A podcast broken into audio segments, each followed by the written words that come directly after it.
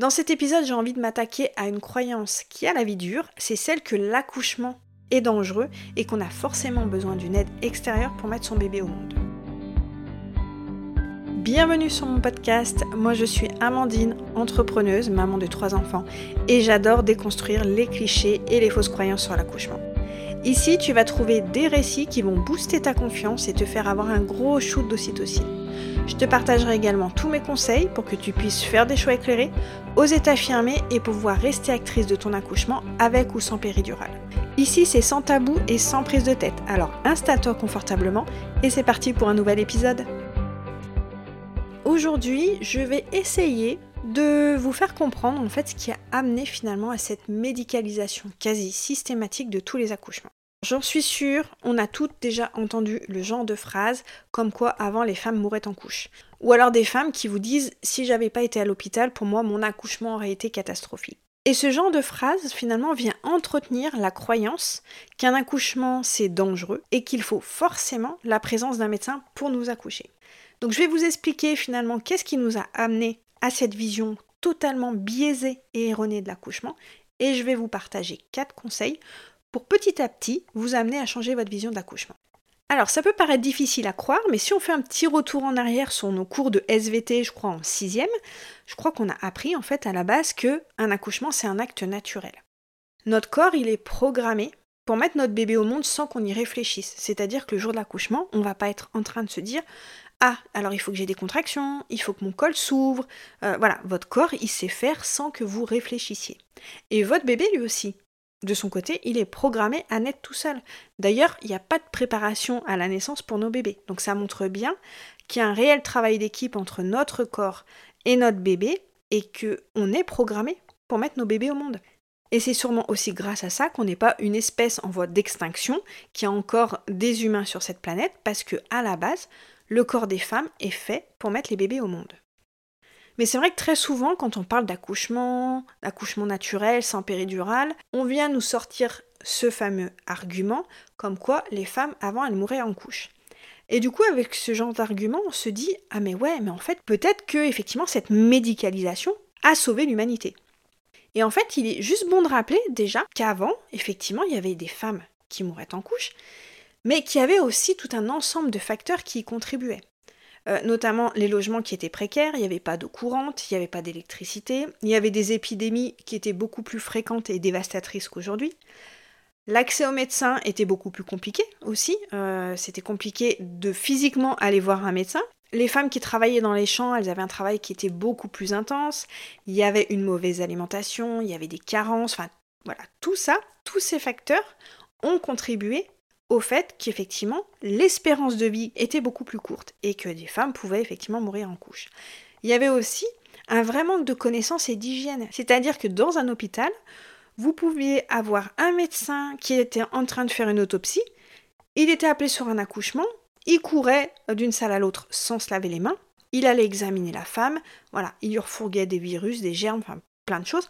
Donc ça aussi, ça a contribué à faire qu'il y avait un taux de mortalité pour les femmes et pour les bébés qui était élevé.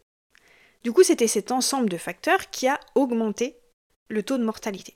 Et aujourd'hui, grâce à l'amélioration des conditions de vie, de l'alimentation, de l'hygiène, mais aussi évidemment euh, grâce à ces avancées euh, médicales et technologiques, notamment euh, grâce au monitoring, aux échographies, grâce aux antibiotiques, aux perfusions sanguines, bien sûr que ça aussi, ça a joué un rôle. Donc avant, les femmes mouraient en couche, surtout à cause de facteurs extérieurs, les conditions de vie, le manque d'hygiène, et aussi bien sûr parce qu'il y avait des pathologies qui étaient non détectées et non prises en charge. Une femme par exemple qui avait son bébé qui était en transverse, c'est-à-dire le dos vers le bas, donc là techniquement il ne peut pas sortir, ces femmes si elles n'étaient pas prises en charge, bien sûr que ces femmes pouvaient mourir en couche. Mais avec ce raccourci, du coup, on pense que si le taux de mortalité des femmes était aussi élevé, c'était parce que leur corps était défaillant, en fait, comme si leur corps ne savait pas mettre au monde un bébé, et que la, la médecine était venue régler ce problème-là. Mais en fait, c'est voir le problème à l'envers. La médecine, les avancées de la médecine sont venues finalement aider les femmes qui avaient des pathologies et qui pouvaient mourir en couche. Donc en gros, il y a 100, 200 ans, 300 ans, une femme qui n'avait pas de pathologie pendant son accouchement elle ne mourrait pas en couche comme une femme aujourd'hui. Par contre, une femme qui pouvait avoir une pathologie pendant sa grossesse ou son accouchement, et là c'était risqué, cette femme pouvait mourir en couche, et là, heureusement, aujourd'hui, ces femmes sont prises en charge. Mais du coup, ce raccourci, ça laisse penser qu'en fait, le corps des femmes était à la base défaillant, tout pourri, euh, et que du coup, la médecine était venue réparer le corps des femmes. Finalement, au fur et à mesure des années qui sont passées, cette vision erronée est venue finalement faire qu'on vienne prendre en charge systématiquement tous les accouchements, toutes les grossesses, même ceux qui ne présentent aucune pathologie. Donc oui, encore aujourd'hui, il existe des grossesses pathologiques, et heureusement par exemple qu'il y a des échographies pour détecter tout ça encore aujourd'hui, bien sûr, qu'il peut avoir des complications pendant l'accouchement. Je ne dirais jamais le contraire. Et heureusement qu'il y a la césarienne, les épisiotomies, les déclenchements qui existent pour venir sauver et prendre en charge ces femmes-là. Donc oui, bien sûr que heureusement que la médecine et ses avancées sont présentes aujourd'hui pour venir précisément en aide à ces femmes et à ces bébés-là. Mais du coup, ça amène finalement à ce brouillard absolu qui, petit à petit, on est arrivé à nous faire croire que toutes les femmes, tous les bébés, tous les accouchements étaient risqués et nécessitaient une prise en charge. Comme si finalement il n'y avait plus vraiment de distinction entre un accouchement pathologique et un accouchement qui se passe bien en fait. Comme s'il y avait forcément besoin d'une prise en charge, d'une surveillance, d'une aide médicale pour tous les accouchements et toutes les femmes. Sous couvert de oui, avant les femmes mouraient en couche, ça justifie ces protocoles, ces prises en charge, cette uniformisation de tous les accouchements pour éviter justement euh, qu'il y ait quelque chose qui se passe. Paradoxalement, cette prise en charge systématique peut amener à des complications. Venir interférer dans le processus naturel de l'accouchement, ça peut venir foutre le bordel. Et ça, c'est le revers de la médaille, c'est-à-dire qu'on a oublié qu'à la base, une femme, elle sait accoucher naturellement et sans aide médicale. Comme si tout le monde avait mis des lunettes euh, et ne voyait que la pathologie de l'accouchement. Comme si de toute manière le mot accouchement était synonyme de pathologie, de danger. Effectivement, encore une fois, je le répète, la médecine, elle est utile, heureusement qu'elle existe, je ne dirai jamais le contraire, mais c'est quand même important de rappeler que le corps des femmes n'est pas défaillant, qu'il sait mettre au monde un bébé, que parfois, oui, dans ce mécanisme bien huilé, il peut avoir des complications qui apparaissent, des pathologies, et ces femmes-là, on va les prendre en charge, mais en gros qu'on foute la paix aux femmes qui n'ont pas de pathologie, dont l'accouchement se déroule bien, qu'on les laisse accoucher où elles veulent comme elles veulent. C'est pas parce qu'une femme fait le choix d'aller accoucher à la maternité parce que c'est plus sécuritaire pour elle qu'il faut forcément lui imposer une hypermédicalisation de son accouchement alors qu'elle vient juste pour accoucher. Hein. Les gars, tout se passe bien, elle a des contractions, son col s'ouvre bien. Foutez-lui la paix et venez intervenir que s'il y a besoin.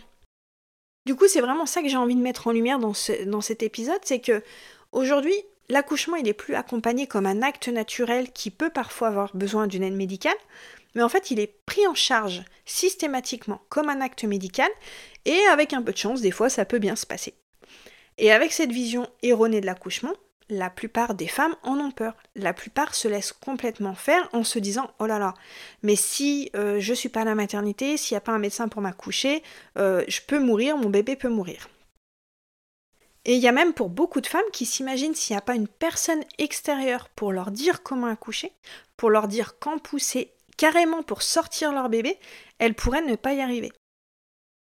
Ça me fait d'ailleurs penser euh, à un épisode que j'avais vu d'une série policière, je ne sais plus laquelle, où dedans il y a le professeur Israël Nissan qui intervient, donc c'est un gynécologue français très réputé. Et donc en fait il expliquait que lorsqu'une femme accouche, la sage-femme attrape la tête de son bébé et la tire vers elle pour faire sortir le bébé en fait.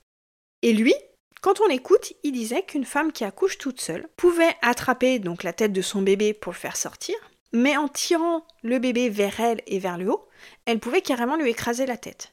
Donc lui, il disait en toute détente et en toute tranquillité qu'une femme qui accouche seule pouvait carrément tuer son bébé en fait. Et ce genre de vision, euh, qui entretient la peur, qui entretient la passivité et la docilité des femmes, c'est vraiment ça que j'ai envie de mettre en lumière, que j'ai envie de dénoncer aujourd'hui, parce que ça met vraiment les femmes dans cette position de passivité et où elles acceptent tout parce qu'on leur fait croire que s'il n'y a pas quelqu'un qui les accouche, elles pourraient mourir.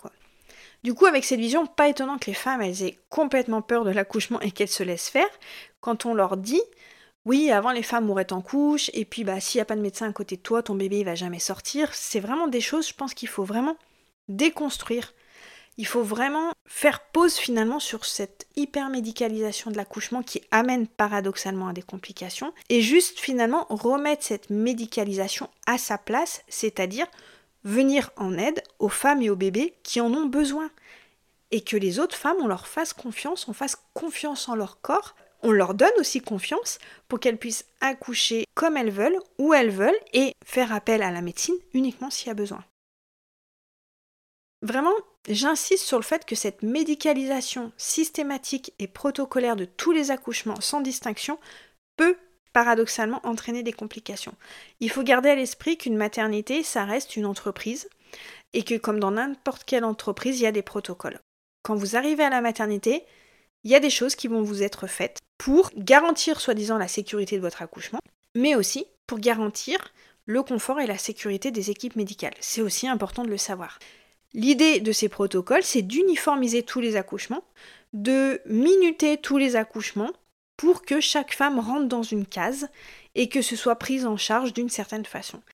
Mais le problème de ces protocoles, c'est quand on, en oublie que derrière, il y a des femmes avec des projets de naissance, avec des besoins, des envies, des femmes qui savent accoucher, et finalement d'être prises dans ce protocole sans se poser de questions. Comme je vous disais, ça vient foutre le bordel dans le processus naturel de votre accouchement. Ça peut amener à ce qu'on appelle la cascade d'intervention, un acte médical en en entraîne un autre, puis un, autre, et vous vous retrouvez avec une césarienne alors qu'au départ il n'y avait pas de pathologie. Je prends l'exemple d'un déclenchement pour un gros bébé, c'est un peu l'argument qu'on entend partout.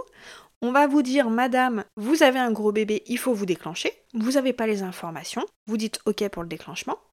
Un déclenchement, c'est forcer un col à s'ouvrir, c'est forcer un bébé à sortir, alors que ni l'un ni l'autre ne sont prêts. S'il y a une réelle urgence médicale, on ne se pose pas de questions. Bien sûr que le déclenchement, c'était la meilleure solution.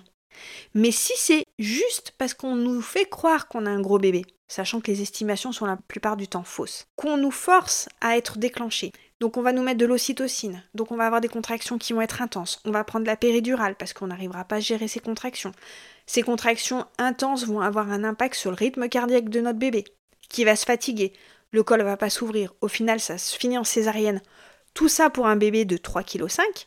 Là encore une fois, c'est là où je me pose des questions sur les bénéfices de cette médicalisation systématique, alors que je vous rappelle à la base, cette femme, sa grossesse se passait bien, on lui avait juste estimé peut-être un gros bébé.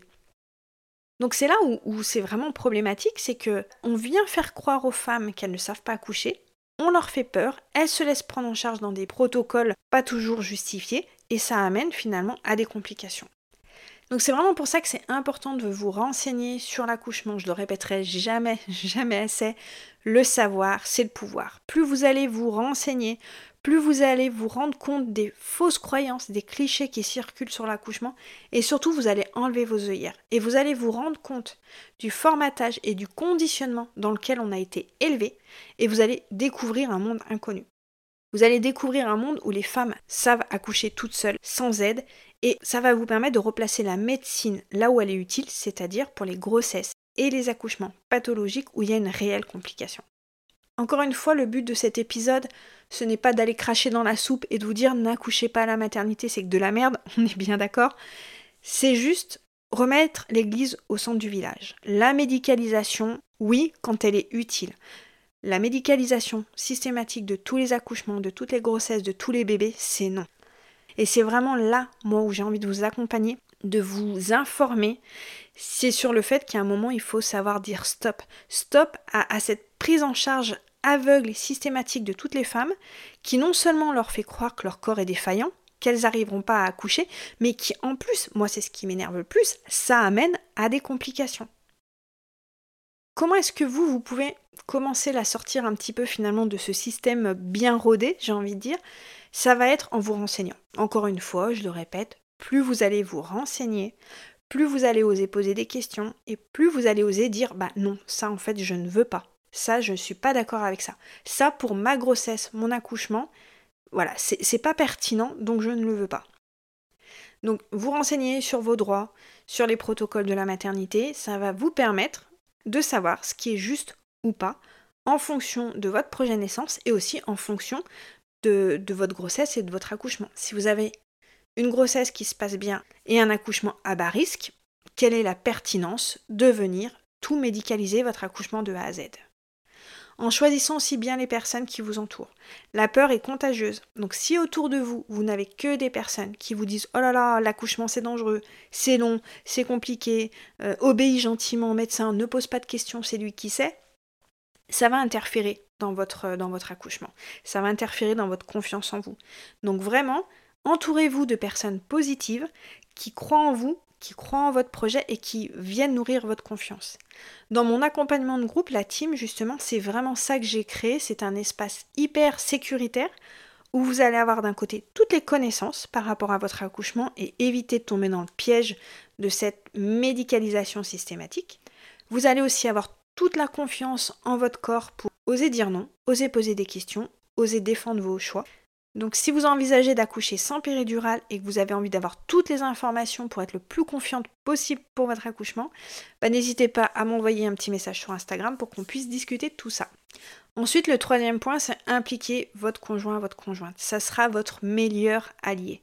Il va vous aider pendant votre grossesse à défendre vos choix et pendant l'accouchement à protéger votre environnement pour que vous soyez le plus détendu possible, pouvoir sécréter de l'ocytocine et aussi pouvoir dire au personnel médical, bah là c'est peut-être pas le moment de faire un toucher vaginal parce qu'elle est bien tranquille dans sa bulle, enfin voilà.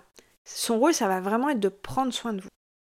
Pour conclure cet épisode, peu importe votre choix d'accouchement, que ce soit à la maternité, à la maison, avec ou sans péridurale, le plus important c'est d'avoir les bonnes informations pour pas être influencé par les peurs et les croyances des autres. Vous allez forcément croiser au fur et à mesure de votre grossesse euh, une copine, une amie, un médecin, un anesthésiste qui va essayer de vous faire croire qu'un accouchement c'est dangereux et que c'est un acte médical. Moi, mon rôle, c'est juste de vous amener à faire pause, à prendre un pas de recul et à vous dire attends, ce qu'il est en train de me dire là, est-ce que c'est ses propres croyances, ses propres peurs, ou est-ce que voilà, c'est vraiment justifié? Et vous allez vous rendre compte que la plupart des discours que vous entendez sur l'accouchement est complètement biaisé par la peur et par cette fameuse idée que avant les femmes elles mouraient en couche et heureusement que maintenant il y a des médecins. Si cet épisode peut vous permettre euh, voilà, de faire un pas de recul et de vous éviter de mettre un pied dans cet engrenage, dans cette cascade d'intervention, dans cette hyper médicalisation systématique de votre accouchement, eh ben j'ai envie de dire que bah, ma mission sera réussie quoi. Voilà, encore une fois, si cet épisode vous a plu, n'hésitez pas à m'envoyer un message sur Insta, moi j'adore échanger avec vous, et on se retrouve dans un prochain épisode. Merci pour ton écoute, j'espère que cet épisode t'a plu. Si c'est le cas, n'hésite pas à me laisser un avis sur la plateforme de ton choix. Et avant de partir, pense à télécharger mon e-book Les 3 plus gros mensonges sur l'accouchement. Tu le trouveras directement sur mon site amandinenaissance.fr et je te mets également le lien directement dans la description. Et je te dis à très bientôt pour un nouvel épisode.